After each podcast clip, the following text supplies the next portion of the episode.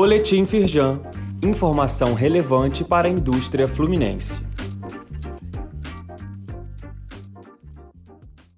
Edição de segunda-feira, 19 de dezembro. Lei que concede benefício para o setor metal mecânico no estado do Rio de Janeiro volta a valer. A Lei 8960 de 2020, que havia sido suspensa por uma liminar, volta a ter validade através de uma decisão do Tribunal de Justiça. A medida reduz a carga tributária das empresas de metalurgia e siderurgia e traz aumento de competitividade para o Estado. Saiba mais e confira como fazer a adesão ao regime diferenciado de tributação do ICMS no site da Firjan.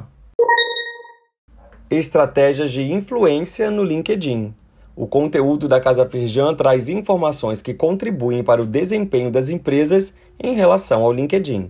A ferramenta vem se destacando como uma rede profissional que apresenta diferentes soluções estratégicas para alavancar os negócios. Clique no link disponível aqui neste boletim e acesse o conteúdo. Reportagem da TV Globo mostra que alunos da Firjan SESI Nova Friburgo são campeões em torneio de robótica. O desafio para os competidores era pensar em ideias a partir do desafio: como será o futuro da energia?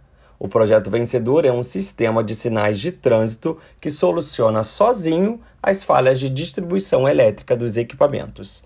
No link disponível aqui neste boletim, você confere a reportagem do RJ2 na íntegra.